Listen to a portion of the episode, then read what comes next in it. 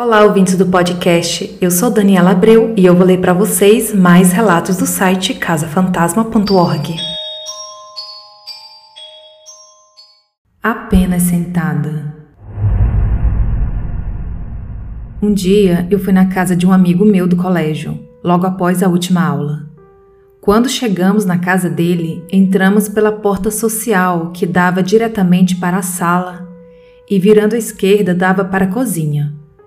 Quando já estávamos na sala, a secretária da mãe dele o chamou na cozinha. Ele me pediu para esperar um instante e foi verificar o que ela queria. Eu fiquei então esperando ali na sala, olhando uma mulher gorducha com bochechas rosadas que estava jogando cartas.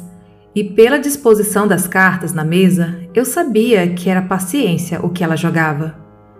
Eu a cumprimentei e ela também me cumprimentou deu um sorriso e acenou com a cabeça. Logo em seguida, o meu amigo passou por mim e então fomos para o seu quarto, que era o primeiro logo após a sala.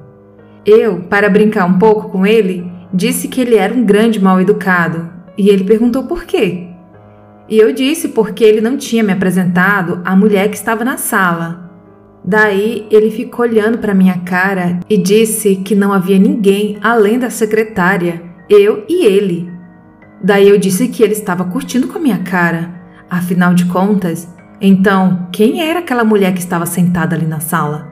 Ele novamente disse que não tinha ninguém. E eu disse: então vamos apostar? E voltamos até a sala. E realmente não tinha ninguém, nem sequer o jogo de paciência que estava na mesa da sala. E eu falei para ele que tinha visto ela. Até mesmo fui à cozinha e área de serviço não era possível aquela mulher ter saído dali tão rapidamente. Ele ficou bastante confuso e perguntou como era tal mulher, que eu vi, afinal de contas. E eu descrevi ela como meio gorducha, olhos claros e de cabelos cacheados, e jogava paciência na mesa de jantar da sala. E ele perguntou em que cadeira ela estava sentada. E eu disse que ela estava na cabeceira do lado contrário de quem entra na sala e ele ficou parado, me olhando esquisito. Então perguntei por quê. E ele disse que a tia dele, que morava com eles e costumava ficar sentada exatamente ali naquela cadeira que apontei, e adorava jogar paciência. E ela era meio gorda, tinha os olhos azuis, cabelos encaracolados.